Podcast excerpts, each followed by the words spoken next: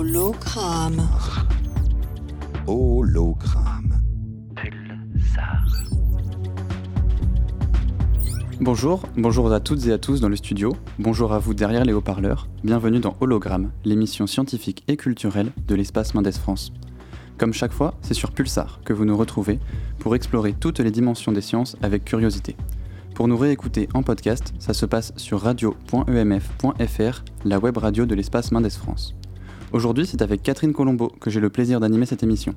Catherine, tu es responsable du pôle recherche, environnement, éducation de l'espace Mendes France. Salut Catherine. Bonjour Thibaut. Thibaut Chambon, tu es chargé du développement du Pacte mondial des jeunes pour le climat, ou GYCP de son acronyme anglais qui signifie Global Youth Climate Pact. C'est un programme international de dialogue entre lycéens et scientifiques. Aujourd'hui, nous avons le plaisir d'accueillir Christophe Cassin, ingénieur de recherche au Centre international de recherche sur l'environnement et le développement, le CIRED. Bonjour Christophe. Bonjour.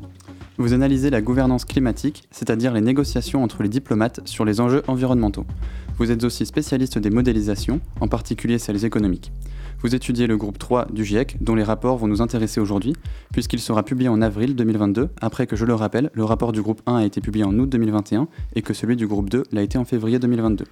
Mais avant de revenir sur les rôles de ces différents groupes, Catherine, et si on faisait un petit tour d'horizon sur ce qui nous attend pendant cette émission eh bien, nous retrouverons tout à l'heure les comédiennes de la compagnie Il n'y a pas que les flamants roses qui savent jouer du violon pour une scène d'improvisation théâtrale. Nous retrouverons également la chronique de Pascal Chauchefoin, directeur scientifique de l'Espace Mendes France, qui décrypte les marqueurs de territoire. Cette fois-ci, le caddie de supermarché. Mais d'abord, place à Emma qui nous livre son humeur du jour.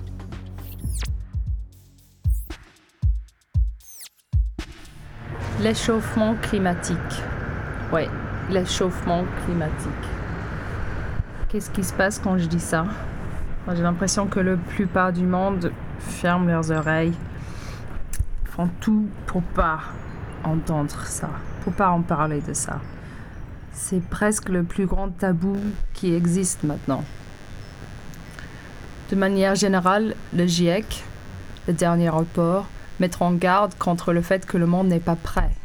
Le réchauffement va plus vite que les mesures pour s'adapter aux conséquences. C'est clair, c'est exactement ça. On n'est pas prêt. On ne veut pas l'être. C'est tellement énorme ce qui se passe actuellement autour de nous qu'on ne peut plus entendre parler. J'ai vraiment cette impression. Pour citer Greta Thunberg, tout ce blablabla qu'on entend des leaders mondiaux. Qu'est-ce qu'ils ont comme solution? Rien qui pourrait combattre les problèmes qu'on a, les urgences qu'on a. C'est tellement urgent qu'on a moitié de la population qui est déjà en grand risque par rapport à cet échauffement climatique qu'il y a tellement d'extinction d'espèces. les émissions de gaz à effet de serre font que augmenter. On envoie nos déchets nucléaires en Russie. Qu'est-ce qu'on fait? Rien. Les activistes qui essaient de faire des choses, on les met en prison. Le ISF climatique, est-ce que réellement ça va voir le jour Malheureusement, je crois pas. J'ai vraiment de plus en plus l'impression qu'il faut se préparer à la fin. C'est ultra déprimant d'imaginer juste de voir de plus en plus d'impacts néfastes de nous, toi et moi, notre impact sur la nature, la nature qui nous permet de vivre. Mais est-ce qu'on le remercie? Non. On le tue partout. On vit dans une manière tellement égoïste. Et pour moi, c'est la plus grande honte que nous avons. Je crois que c'est pour ça qu'on n'arrive pas à en parler. Parce qu'on n'agit pas assez. Quand je, je parle vraiment de presque tout le monde autour de moi. De moi-même et tous les autres. Et je sais vraiment pas comment préparer mes enfants pour ça.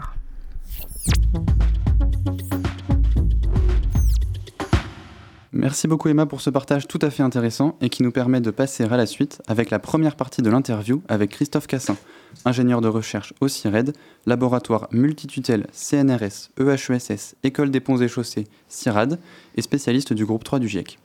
Christophe, vous connaissez bien le groupe d'experts intergouvernemental sur l'évolution du climat, mais peut-être que pour nos auditeurs, la réalité derrière ce terme est plus vague. Est-ce que vous pouvez présenter globalement ce qu'est le GIEC alors, le, GIEC est, euh, donc le groupe d'experts euh, d'évaluation du, climat qui a été euh, fondé en 1988. son objectif, en fait, est d'établir un diagnostic, un état des lieux du changement climatique sous différentes composantes, sa base scientifique. Donc ça, ça va être les travaux qui vont être réalisés dans le cadre du groupe 1 du GIEC. Euh, la question de l'évaluation des impacts du changement climatique et de l'adaptation euh, à celui-ci. Donc ça, c'est le travail du groupe 2 du GIEC. Et le groupe 3 qui va être chargé plutôt de l'évaluation des stratégies d'atténuation du changement climatique, c'est-à-dire de réduction des, gaz, euh, des émissions de gaz à effet de serre. donc le GIEC produit un état des lieux, c'était état des lieux tous les 5-6 ans. Là, il est en train de terminer son sixième cycle. Euh, donc avec, comme euh, cela a été rappelé précédemment, la publication des travaux déjà du groupe 1 euh, l'été dernier, du groupe 2 en février et du groupe 3 en, en, avril. Le GIEC en lui-même, c'est une rassemble donc pour chaque rapport un ensemble d'experts, de chercheurs internationaux, à peu près autour de 200, 200-250 experts en moyenne, euh, avec euh, une recherche d'un équilibre entre les pays du Nord et les pays du Sud, euh, également aussi entre les, hommes et les femmes, et puis sur, d'autres critères. Et justement, quelles disciplines sont représentées en fait Sont des experts de, quoi? Alors, tout dépend en fait des, des, rapports. Pour le groupe 1, ce sont essentiellement des climatologues, des experts en fait du, du fonctionnement du climat, que ce soit de la chimie de l'atmosphère, des écosystèmes. Euh, terrestre, de l'océan, etc. Euh, pour le groupe 2, euh, vous avez également des, biophysiciens, des, biologistes qui vont, et également des sociologues et des économistes, voire des anthropologues également, pour apprécier les impacts du changement climatique et les solutions d'adaptation auprès des, populations. Le groupe 3, vous avez une dominante d'économistes hein, qui vont évaluer le coût des stratégies d'atténuation, mais aussi des ingénieurs, des experts dans le domaine de l'énergie et également un petit peu de, euh, de sociologues euh, également et d'anthropologues. Et de, bien sûr de sciences politiques aussi. Et comment sont rédigés ces rapports? C'est-à-dire comment est-ce qu'on on, valide, on s'assure qu'ils sont véridiques scientifiquement? Alors, euh, le processus du GIEC, c'est un processus qui est assez bien normé, puisque en fait pour chaque rapport, vous avez une trame qui est adoptée par, en présence des gouvernements, puisque c'est un groupe intergouvernemental. Euh, cette trame, en fait, vous donne euh, la, problématique, les différents enjeux qui vont être traités dans le, rapport, ainsi que les différents chapitres. Après, un bureau du GIEC est créé pour, euh, chaque, groupe, avec un chair, un co-chair, qui va nommer après un ensemble d'experts, de chercheurs, hein, qui sont proposés par les différents États autour de la table. Euh, et euh, ensuite, euh, tout ce petit monde va se mettre au travail, donc par chapitre, va évaluer, en fait, faire le diagnostic de la littérature scientifique, donc publiée dans des revues internationales, donc validée par les pairs scientifiques. Et l'objectif, en fait, c'est de tirer un peu la substantifique moelle de, de, ces, de ces travaux. Ça représente combien de publications scientifiques qui sont étudiées à peu près? Alors plusieurs dizaines de milliers, euh, voilà, autour de 30 000 par exemple pour euh, le groupe 2 du GIEC en particulier, euh, qui est donc de, travaux qui ont été rassemblés, analysés pour le sixième rapport du GIEC en particulier. Et comment ça se passe? Vous, vous les lisez ensemble? Vous répartissez le travail? Vous par exemple, vous avez fait une synthèse de, de publication sur un, sujet particulier Alors moi je participe pas directement aux, travaux du GIEC, je suis pas expert euh, du GIEC. Euh, euh, en revanche j'ai des collègues qui, qui participent en fait à ce, à ce travail, qui eux, donc une de mes collègues, Céline Guivarch en particulier, participe en tant qu'auteur d'un des chapitres du groupe 3 du GIEC. elle va donc absorber une partie du travail, une partie de la lecture effectivement des travaux qui sur un sujet en particulier. Donc il y a une répartition effectivement du travail qui est fait entre les experts sous la coordination du, du responsable du chapitre. Et donc, un, autre de mes collègues, donc Franck Lecoq, qui est directeur du CIRED, lui est en charge en particulier de la, de la coordination d'un des chapitres.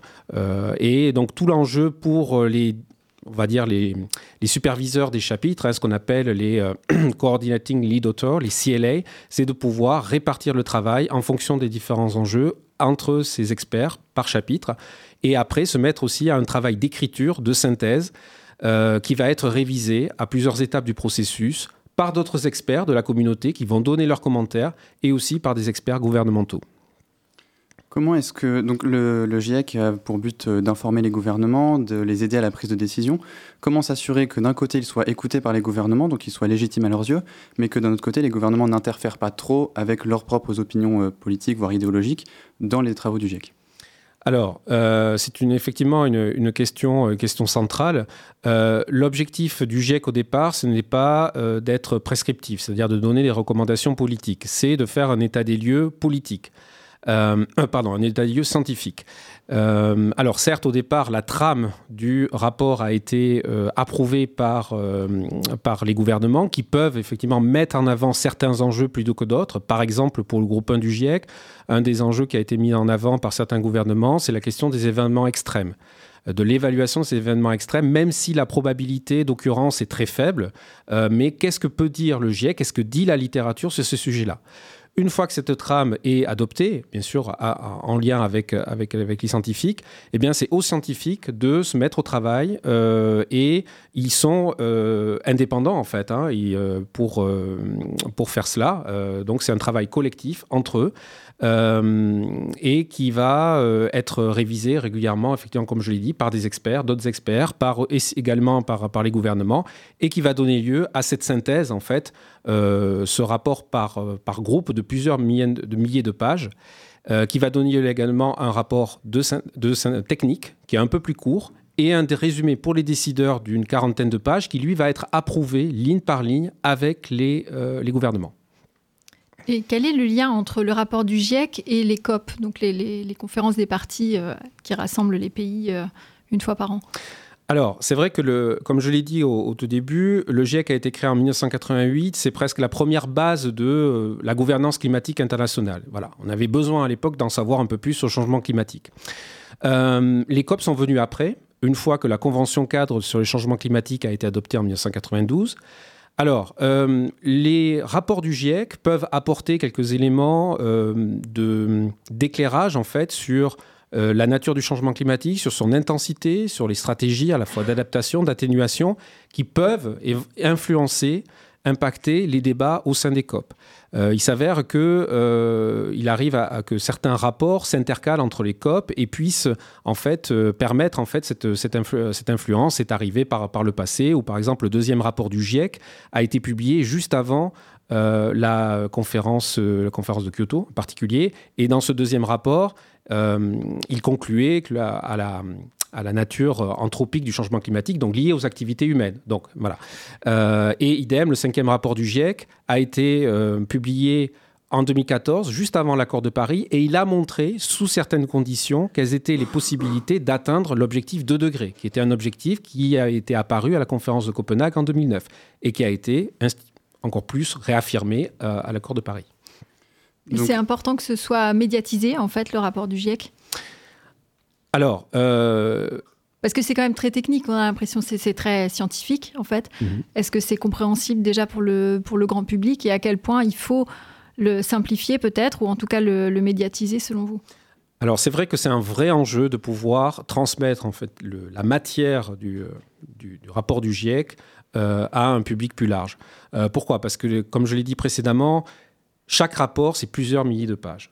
Donc il y a peu de gens qui sont capables de lire ces plusieurs milliers de pages et euh, je vous mets au défi de, le faire vous-même. Euh, alors, il y a un résumé technique qui est un peu plus court, mais qui reste quand même assez, assez technique, euh, qui peut aider certains professionnels, en effet. Il y a un résumé pour les décideurs qui, du coup, est assez court, qui fait euh, une trentaine de pages à peu près par rapport, euh, et qui, là, déjà, peut être un peu plus accessible. après,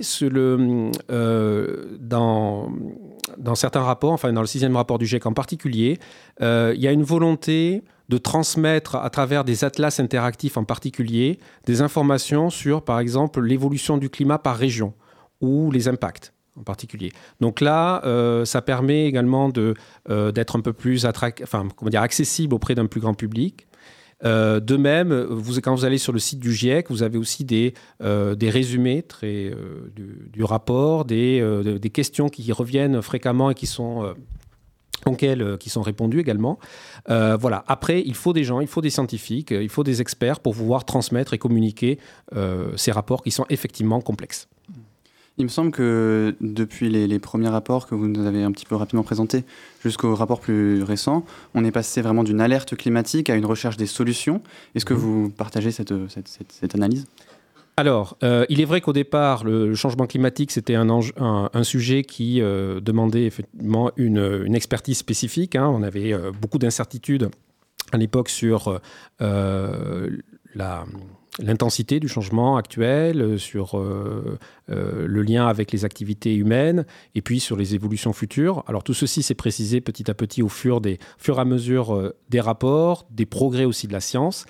Il est vrai que depuis l'accord de Paris, donc, euh, qui est cet accord qui rassemble l'ensemble des pays autour euh, d'un objectif euh, d'atteindre le 2 degrés, voire au-delà la neutralité carbone au-delà de 2050, il y a une vraie demande de solutions de la part des gouvernements. Et ça, c'est vrai qu'en particulier pour le groupe 3 du GIEC, ça a été une des commandes du gouvernement de, des gouvernements de travailler plus sur les solutions. Solutions à la fois techniques, technologiques, euh, à la fois au niveau des, euh, par exemple, du développement des énergies renouvelables, des technologies de séquestration, par exemple, mais aussi au niveau des changements de comportement, des modes de vie.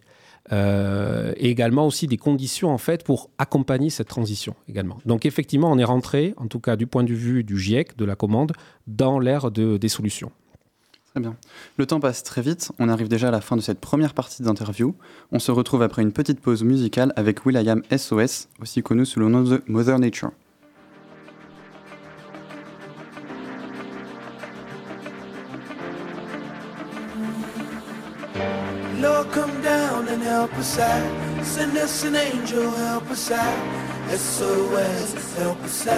Looking all the world.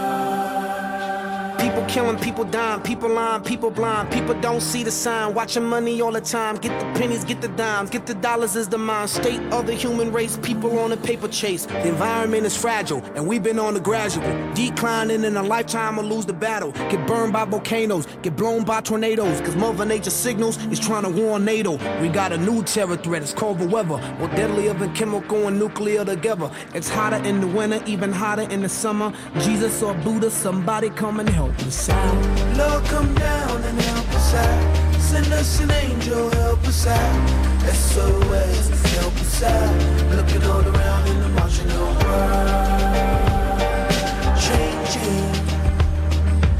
Open up your eyes, you can see things rearranging. The world is dying. And if they say it's gonna be alright, then people are lying. People trapped behind the gates, ignorance is state of mind, cause they formulate a plan just to penetrate us.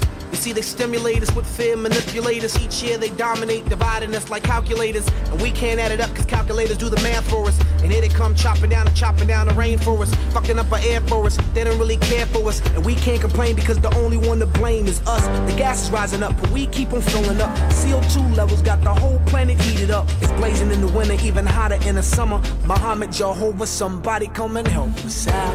Lord, come down and help us out. Send us an angel, help us out. SOS, help us out. Looks like we ain't gonna figure it out. Lord, come down and help us out. Send us an angel, help us out.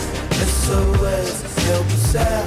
Looking all around and watching the world changing. Open up your eyes, you can see things rearranging. ranging. The world. Gonna be okay, they just pretending. When an Eskimo gets bit by a mosquito, somebody in Miami will get swept by a tsunami. Rostas in Jamaica will get hit by a quake that registers something like 8.8. You see, a situation's happening with our planet, cause 20 years ago we took it for granted. We should have took advantage and reversed the damage instead of just pumping and selling and slanging the gas. And while we purchased the gas, we was watching soap operas while they steady brainwash the masses, cause they can make a vehicle that runs off ashes, but they don't own a patent for that, and that's exactly what's happening. Corruption and bullshit politics. The planet's gonna die cause of bullshit politics. It's hotter in the winter, even hotter in the summer, and ain't nobody coming to the rescue to help the. the, the, the, the, the. The, the, the, the, the. Help the. The, the, the, help. The,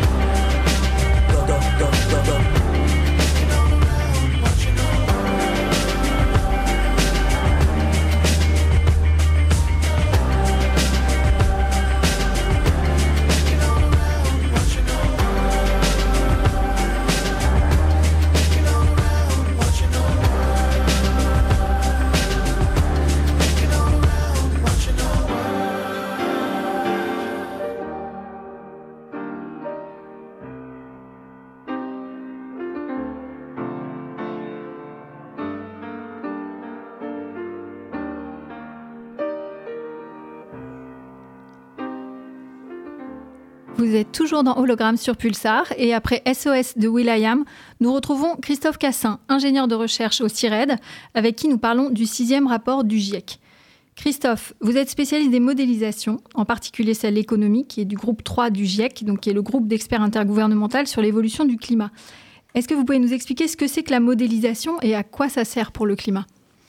Alors, vous avez plusieurs types de modélisation qui vont être euh, mobilisés dans le cadre des travaux du GIEC. Vous avez des, euh, notamment pour le groupe 1 du GIEC euh, des modèles climat, donc qui vont représenter les, les différents processus en fait climatiques, les liens entre la chimie de l'atmosphère, les écosystèmes, les océans, etc. Et donc, ils vont pouvoir permettre de projeter en fait le climat futur.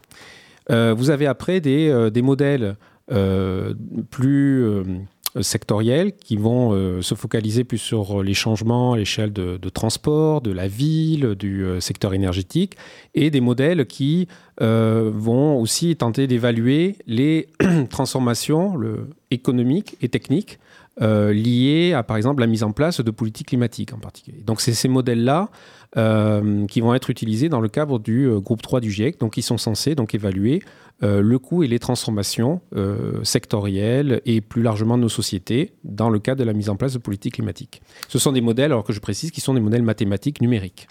Et par exemple, si on choisit euh, d'instaurer une, une politique de, de transport, je dis n'importe quoi, basée sur l'hydrogène par exemple, vos, modèles permettent de savoir si on fait ce choix-là, quelle société on aura dans, dans quoi? Dans 10 ans, 15 ans, 20 ans? Alors, ce que peuvent faire certains modèles, mais pas tous, c'est d'intégrer déjà la technologie, de la représenter, donc de représenter euh, le secteur de l'hydrogène, les technologies hydrogène associées, avec euh, un coût, un rythme de développement aussi de cette technologie dans le temps, avec des hypothèses, et puis de faire réagir le modèle euh, dans, le temps pour voir comment cette, cette technologie, en fonction de- des interactions avec d'autres secteurs, euh, avec le secteur des transports, mais aussi du secteur énergétique, avec le type de politique qu'on va mettre en place. Est-ce qu'on va mettre en place une taxe carbone ou pas Euh, Est-ce euh, avec aussi le type de société Est-ce qu'on est dans un pays en développement, un pays développé, etc. Comment cette technologie va évoluer dans le temps, à horizon 10, 20, 30, 40 ans Et plus? Est-ce que vous arrivez à, avoir un seul modèle qui arrive à prendre tout ça en compte, ou est-ce que vous devez utiliser plusieurs modèles qui dans ce cas-là vont être un peu simplifiés, simplificateurs Et si on est dans ce cas-là, euh, est-ce que est-ce ça pose pas de problème Ou quel problème ça pose? Alors, euh, il n'existe pas effectivement le modèle du grand tout qui articulerait à la fois la représentation des dynamiques climatiques, des dynamiques liées aux écosystèmes, des dynamiques technico-économiques. Euh, il y a des modèles euh, qu'on appelle des modèles dits intégrés, euh, qui sont une trentaine à peu près dans, le monde, et qui, qui essayent, ceci dit, d'articuler en fait ces dimensions-là, à la fois physiques et technico-économiques.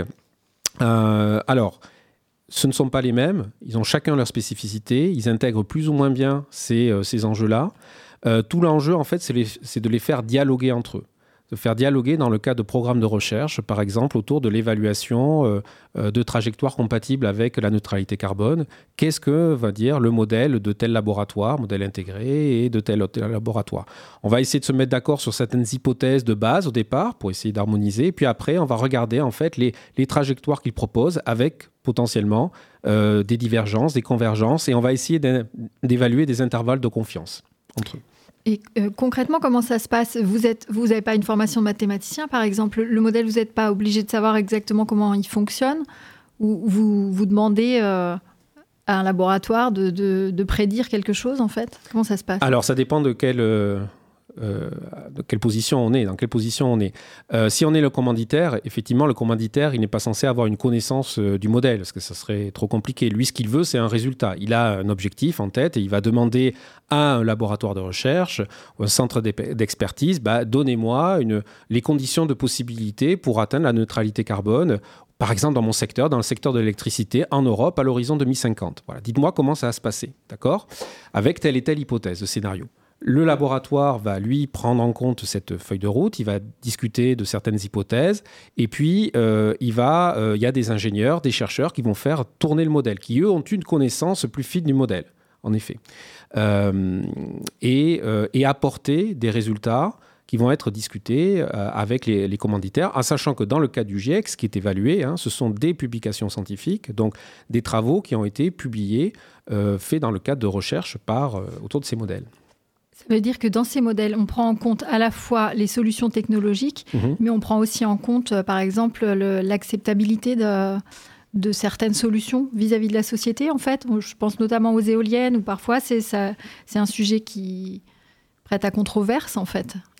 Oui, alors euh, là, c'est un sujet qui est plus de l'ordre social, hein, des dynamiques sociales, euh, donc plus difficile à représenter dans les modèles. Ce qu'on va essayer de faire, pour, euh, enfin, c'est d'évaluer des scénarios où on est plus ou moins optimiste sur le développement de telle et telle te- technologie. Par exemple, on va se dire ah, il y a un risque non négligeable de résistance forte autour de l'éolien eh bien, on va euh, faire une hypothèse que l'éolien, dans le modèle, va, euh, va moins se développer euh, dans, dans tel et tel scénario que dans tel autre. Et on va voir les impacts après sur à la fois le rythme de développement, le coût associé, la consommation, la production d'énergie, etc. C'est une façon de prendre en compte, on va dire relativement indirectement, les, les enjeux d'acceptabilité sociale. Est-ce que ces modélisations économiques seront dans le rapport publié le 4 avril prochain? Et savez-vous déjà ce qu'elles euh, proposeront dans les grandes lignes euh, Alors là, je ne peux pas forcément déflorer en fait les, euh, messages, les principaux messages du, du rapport, puisque bon, il est en plus là, il est en, cours de finalisation, en tout cas au niveau du, du summary for policymakers, donc du résumé pour les décideurs. Alors, ce que je peux dire déjà sur le groupe 3 du GIEC, c'est que une des, comme je l'ai dit précédemment, un des enjeux, c'était de travailler plus sur les solutions d'ordre technologique, donc comprendre un peu mieux quelles sont les feuilles de route euh, technologiques pour atteindre la neutralité carbone à horizon 2050. euh, au travers du développement des énergies renouvelables, des systèmes de séquestration, donc de capture du, euh, carbone en particulier, et, d'autres technologies. Également, une des nouveautés par rapport à, et qui a essayé d'être évaluée dans, dans certaines modélisations, c'est la question des changements de mode de vie. Voilà. Euh, comment essayer aussi de jouer sur euh, une baisse, potentiellement une modification de la demande de, dans le transport ou dans différents secteurs euh, pour, pour atteindre également la neutralité. Et puis après, un des enjeux dans les scénarios qui va apparaître également, ce sont l'articulation, hein, encore une entre les enjeux de court terme, puisque maintenant, un des objectifs, c'est de réduire de manière assez drastique les émissions de gaz à effet de serre à partir de 2030, si possible, pour être sur une trajectoire compatible avec la neutralité carbone, et puis des enjeux de moyen et long terme. Et ça peut poser question pour certains pays qui ont des objectifs lointains, à horizon 2060, 70, 2080 de neutralité carbone, mais pas forcément à l'horizon 2040, 2050, voire avant, euh, et qui sont aussi confrontés à des besoins de développement en particulier.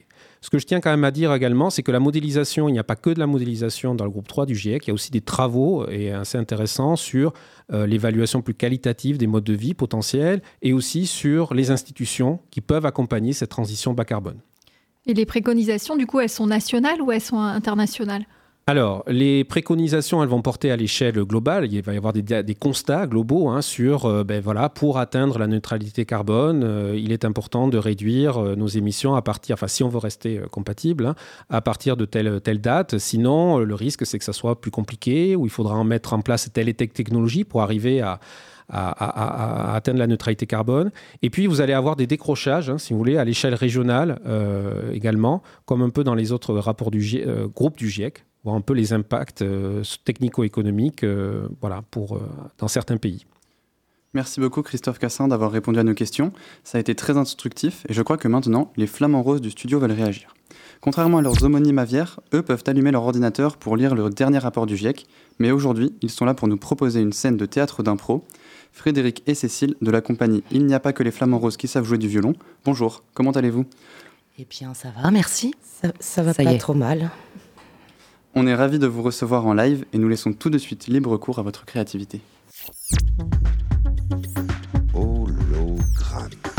Bienvenue à Poitiers 2052. La ville qui a remporté le concours français d'adaptation climatique et d'innovation. Je suis en compagnie de mademoiselle Jocelyne Crut, maire de Lyon. Bonjour. Et madame Stéphanie Centraux, maire de Poitiers, à qui je vais laisser la parole. Bonjour. Écoutez, euh, avant toute chose, je, je crois que je suis vraiment ravie, nous, moi et les citoyens de Poitiers, d'avoir remporté ce, ce concours. Euh, évidemment, avant toute chose, j'aimerais remercier le jury, le jury du GIEC, pour toutes ces subventions qui nous ont évidemment permis d'avoir les moyens euh, de faire de Poitiers une ville totalement adaptée. Et d'ailleurs, on a envie de dire depuis ce temps-là, le changement climatique, c'est fantastique. Alors, est-ce que, Madame Crut, vous avez des questions pour peut-être que Lyon euh, atteigne un petit peu le niveau de notre ville chérie, Poitiers? Oh, je suis euh, tellement admiratif de votre travail, euh, Madame Centraux. Merci. Euh, comment dire euh, Parce que moi, le rapport du GIEC qui m'a été envoyé à moi, c'est que la Méditerranée arrive à Lyon dans deux ans. Donc en 2054. Donc euh, je suis venu voir euh, comment euh, comment ça se passe ici, puisque vous êtes quand même euh, les premiers à avoir subi cette vague. Alors, Ah, écoutez, la ma- vague. Madame Crut, je vais, je vais répondre. C'est vrai que suite à la vague, à la, à la vague, hein, la vague qui est arrivée en 2033, nous nous sommes adaptés à Poitiers puisque la mer est à nos portes hein, depuis. Euh, l'océan, Madame, euh, l'océan parce que L'océan, pas l'océan quoi. Atlantique, on mélange un peu tout aujourd'hui. Eh bien, nous nous sommes adaptés en différentes modélisations, en fin de compte, de, de- de la ville de Poitiers. Une modélisation d'abord sécuritaire. hein. Nous avons, nous avons construit une digue, une digue géante, et nous avons mis Poitiers sur pilotis. Hein, maintenant, tout se passe bien, les gens flottent, et nous pouvons rester un petit peu sur l'eau, bien évidemment. Ah ben. Nous avons aussi une modélisation touristique. hein. Maintenant que Poitiers est une ville balnéaire, nous profitons un peu de tous les aspects. Nous avons donc, euh, qu'est-ce que nous avons? Nous avons la route du Rhum et du Pinot, hein, tous les quatre ans. Nous aimons beaucoup un petit peu ce, ce festival. Nous avons aussi... euh, nous avons accès au, au Futuroscope, qui maintenant évidemment est un océanoscope, d'aller visiter hein, les fonds marins. Nous pouvons visiter les marais poitevins sous l'eau. hein, et ça, c'est vraiment très très prisé. hein. Nous avons beaucoup beaucoup de monde euh, qui passe. Euh, voilà, nous avons aussi, bah tiens, hop, regardez qui passe, c'est René, un René qui est éleveur de baleines. Bonjour René. Eh, bonjour. Euh, moi, c'est René, alors euh, bah, 55 ans, hein, euh, 22 cancers, mais toujours vivant. hein, euh, C'est-à-dire que, bon, bah là, euh, moi, j'élève des, des baleines à creux. Alors, expliquez un peu ce qu'est les baleines à creux, parce que nous avions avant des baleines à bosse. Mais voilà, c'est-à-dire qu'avec ce foutu changement climatique, qui est pas si mal tout compte fait, euh, les baleines, euh, j'ai essayé d'apprivoiser des baleines, donc j'en ai éduqué quelques-unes, puis à force de les monter dessus, comme je suis assez gros, les baleines ont fait un creux. Et comme les baleines sont intelligentes, elles se sont reproduites. Oui, parce que nous savons très bien que les baleines sont une des dernières espèces encore vivantes hein, sur notre planète. Ah bah donc. Il y a des moustiques, des baleines et des hommes. Voilà. Et nous avons aussi éradiqué les méduses. Nous avons éradiqué les méduses pour en faire des combinaisons adaptées à- au climat, bien évidemment. Merci René. De rien, madame. Eh bien voilà, écoutez Jo- Jocelyne Crude, je pense que vous avez quelques informations pour pouvoir faire de Lyon une ville tout aussi adaptée à tout ça que Poitiers. hein. Ah mais c'est excellent. Voilà. C'est excellent. D'ailleurs, je pense que bientôt en plus, on va pouvoir travailler avec Annecy, voire même avec la Suisse, avec le lac Léman. Bah, qui est tout sec. Hein. Avec les tout sec. C'est ça. C'est un petit, petit désert, hein, le lac Léman. Et euh, bah donc voilà, Madame, euh, Madame Centraux. Mais euh, n'avez-vous pas un mémorial aussi, euh, non? Parce que bon, toutes ces espèces disparues, faudrait que moi, moi, qu'est-ce que j'en fais? Nous avons un mémorial des espèces disparues, c'est vrai, c'est vrai. C'est vrai, hein, à Jeune-Éclan, vous pouvez venir Voilà. voir toutes ces espèces qui sont empaillées, puisque nous avons gardé quelques vestiges, hein, des tigres, des lamas, des tarentules un peu variés, hein, voilà. Donc on peut les admirer pour nos- nos générations futures qui ne connaissent que les baleines, les moustiques et les hommes. Et comment faites-vous avec l'eau potable? Ah oui, c'est vrai que je n'avais pas parlé de cette modélisation qui est la modélisation de ressources. Hein, nous avons donc une, une possibilité de transformer l'eau salée en eau douce, puisque nous avons intégré un petit générateur en dessous de la gorge et ça fait directement le filtrage. C'est extrêmement pratique. Euh, c'est vraiment, c'est bien. Je, je- je- je crois que je. Eh bien écoutez, restez un petit peu Joséphine Crude sur Poitiers, faites un petit tour, je vous, je vous noterai quelques petits conseils pour faire de Lyon une ville innovante. Bravo à vous, Frédéric et Cécile, euh, de la compagnie Il n'y a, pas- a, que les- il n'y a pas que les flamants roses qui savent jouer du violon. Euh, et vous, Christophe, qu'avez-vous pensé de, ce, de ce sketch? Est-ce que la modélisation des flamands vous semble, vous semble visionnaire? Est-ce que Poitiers aura les pieds dans l'eau? Est-ce qu'il n'y aura plus que des baleines dans l'océan? Qu'en pensez-vous? Alors, euh, j'irai peut-être pas jusque-là, mais euh, effectivement, euh, il n'est pas impossible que quand euh, on mentionne le, le- le climat de la Méditerranée qui pourrait se rapprocher de celui de, de Lyon à l'heure actuelle, euh, ou en tout cas que Lyon pourrait connaître un climat méditerranéen, si on continue à, à émettre des gaz à effet de serre sans vraiment les contrôler, potentiellement, ça pourrait être une réalité. Voilà. Eh bien, nous vous retrouvons tous au futur, au, fu- au futur océanoscope Futuroscope de Poitiers. Merci, merci beaucoup Christophe Cassin d'être venu aujourd'hui. Vous pouvez réécouter cette, interview sur radio.emf.fr. Et tout de suite, nous vous proposons d'écouter Nouvelle Vie, le premier single de Marge, la gagnante 2021 de la fameuse émission télévisée The Voice, qui a développé sa musique pendant ses études au lycée Victor Hugo à Poitiers et qui travaillait justement au Futuroscope avant sa victoire. Donc on peut dire une star 100% locale.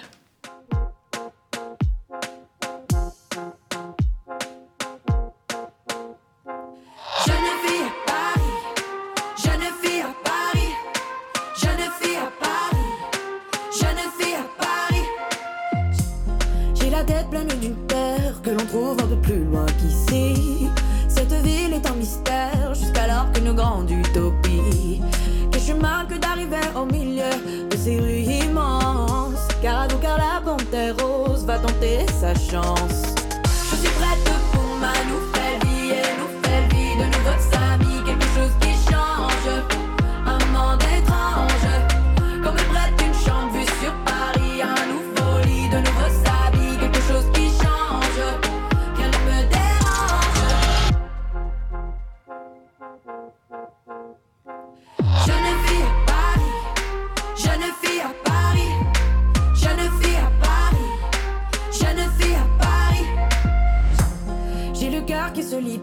Chaque fois que j'entends tomber la pluie.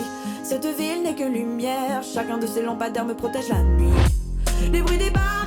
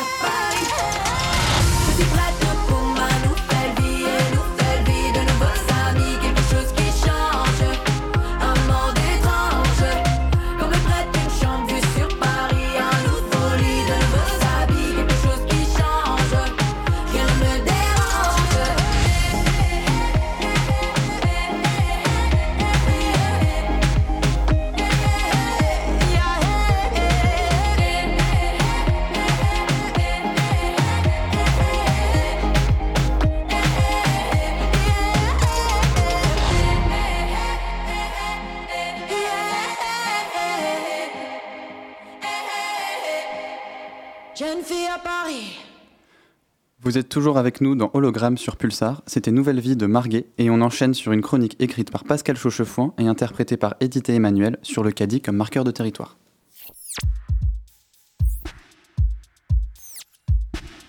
Les marqueurs de territoire. Épisode 3. Le chariot de supermarché. Alors comme ça, tu tournes dans les services depuis ton embauche? Bah oui. Bon, je fais pas la fine bouche hein, dans ma situation, mais euh, j'espère que c'est temporaire. En fait, je vise un poste au rayon DVD. Mon truc, c'est le cinéma. Et toi, depuis quand tu fais les maraudes pour le supermarché? Bah ça fait un bail, j'ai commencé stagiaire à l'accueil. Puis un jour, on m'a demandé au parking nord pour aider Dédé à rassembler les chariots. J'y suis restée. Maintenant, je suis l'ancienne du service, c'est moi la bergère. À la débauche, je suis contente que mon petit cheptel soit bien rangé sous les abris. Du coup, la maraude, c'est crucial pour ramener les caddies égarés. Ah, tu plaisantes, mais c'est Caddy. C'est le nom d'une grande marque. En France, c'est la société alsacienne Caddy qui a lancé les premiers chariots de supermarché.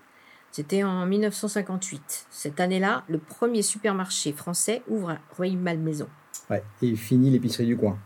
L'équivalent de 10 épiceries réunies sous le même toit, avec plus de 2000 références, il paraît. Mais le décollage, c'est 63. Attends, attends, 1963 Et je sais, Les 55 jours de Pékin, un film américain de 63 réalisé par Nicolas Ray ou Charlton Heston, planqué derrière un chariot, résiste à un tas d'assaillants, c'est une scène mythique. Ouais, c'est une publicité cachée en somme. Euh, non, c'est l'ouverture du premier hypermarché en France à Sainte-Geneviève-des-Bois, en région parisienne. C'est à partir de là que le chariot des courses se diffuse en France. Bah ouais, nous les Français, on est géniaux. En fait, les chariots de supermarché sont apparus aux États-Unis au milieu des années 30, en même temps que les magasins en libre-service. Quel rapport? Parce que, en fait, au lycée, moi, mon prof de maths, il disait toujours attention, corrélation ne vaut pas causalité. Bah là, c'est clair. La cause, c'est que le panier de la ménagère est vite saturé et pèse trop lourd.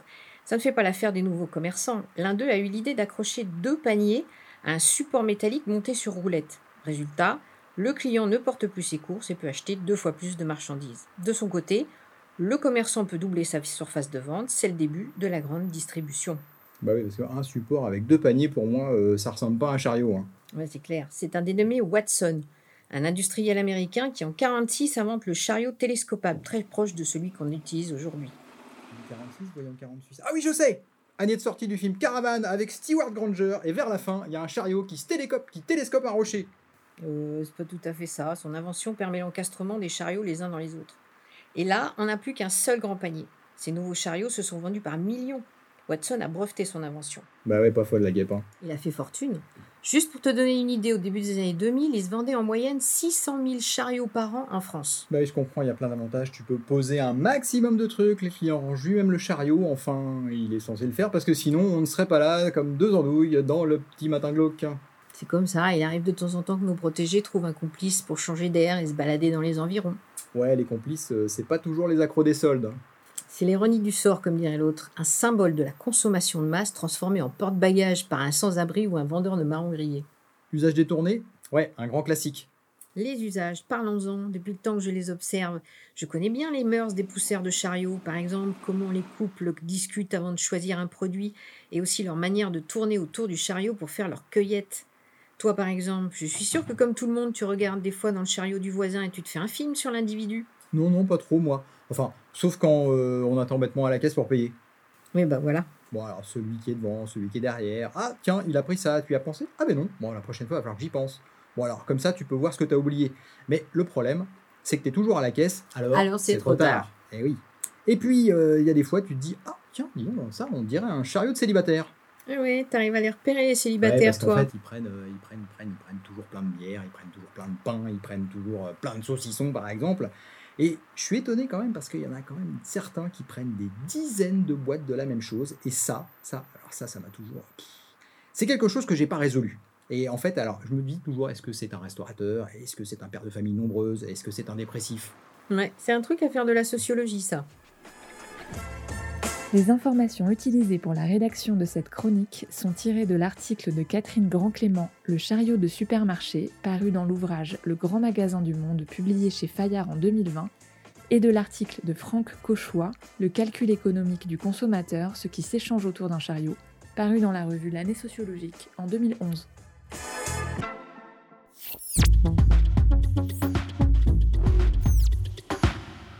Merci à Pascal Chauchefoin qui a rédigé cette chronique sur les caddies, ou plutôt devrais-je dire les chariots de supermarché.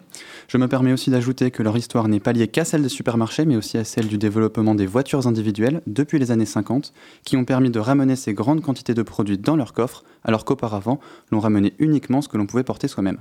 Et avant de conclure cette émission, un petit point sur la suite des événements de l'espace Mendes France. Qu'est-ce qui nous attend pour ce mois d'avril, Catherine? L'agenda Mendes.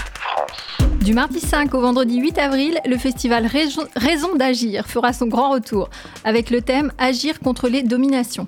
Ce festival associe des chercheurs, des créateurs, des militants et des étudiants qui mènent une réflexion collective sur les débats politiques contemporains. Le festival se tiendra à l'espace Mendes France, à la Maison des étudiants sur le campus universitaire et au TAP, le théâtre auditorium de Poitiers. En parallèle, l'exposition Chimie biosourcée, Chimie de demain sera inaugurée le mercredi 6 avril à l'espace Mendes France. Cette exposition vous emmène à la découverte de cette chimie particulière qui vise à remplacer les ressources fossiles par des ressources issues de matières organiques. La nature est en effet un vivier de molécules et de matériaux utilisables à l'infini. Un très beau programme. Vous retrouverez également toutes les actus liées aux expos, animations et rencontres sur le site internet de l'espace Mendes France, emf.fr. On termine en musique avec le rap d'Eliott, dont l'histoire est singulière. Effectivement, ce rap a été réalisé dans les locaux de l'ALEPA, l'association Activités Loisirs Éducatifs pour personnes avec autisme à Saint-Benoît. Les participants autistes avaient à leur disposition des micros et Schoolscape, l'application de création sonore développée par Alain, notre ingénieur du son. Durant les premières séances, Elliot était plutôt sur la défensive, visage caché et renfrogné. Mais un jour, l'idée est venue de glisser un micro derrière ses bras croisés et de lancer une rythmique. On l'a alors entendu rapper en yaourt anglais avec un vrai flow qui a impressionné les organisateurs et sa famille. Vous allez pouvoir écouter ce moment un peu magique. Mais avant cela, prenons quelques instants pour vous remercier pour votre présence, Christophe Cassin. On a été ravis de vous recevoir pour cette émission. Merci à toutes les équipes de l'Espace Mendes France, merci Yann Sureau à la réalisation, à nos amis les Flamands Roses, et bien sûr, merci à vous qui nous suivez. On vous donne rendez-vous le mois prochain pour un nouvel hologramme. En attendant, toutes les chroniques et interviews sont à retrouver en podcast sur radio.emf.fr. Au revoir Christophe, au revoir Catherine. Au revoir Thibaut. Au revoir.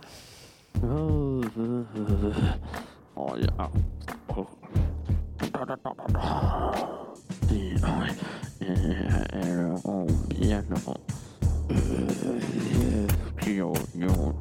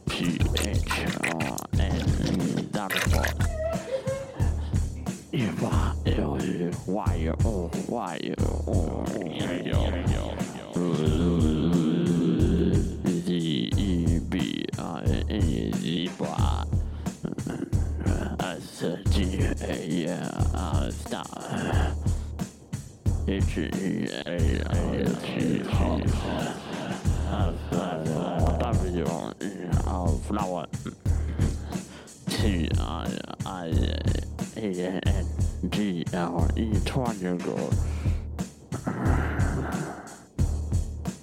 I can buy my best pictures of it. That's my best pictures of the church. Reese's about. Reese's.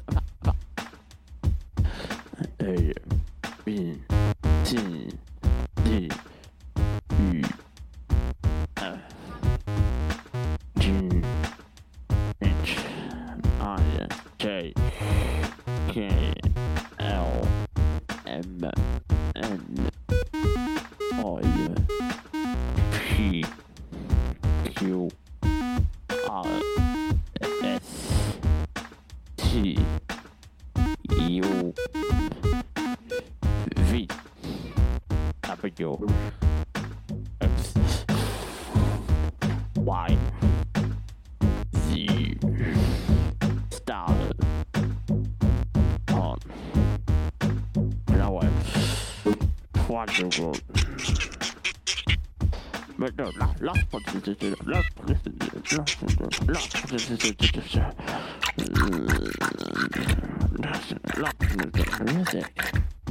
là, je te baisser.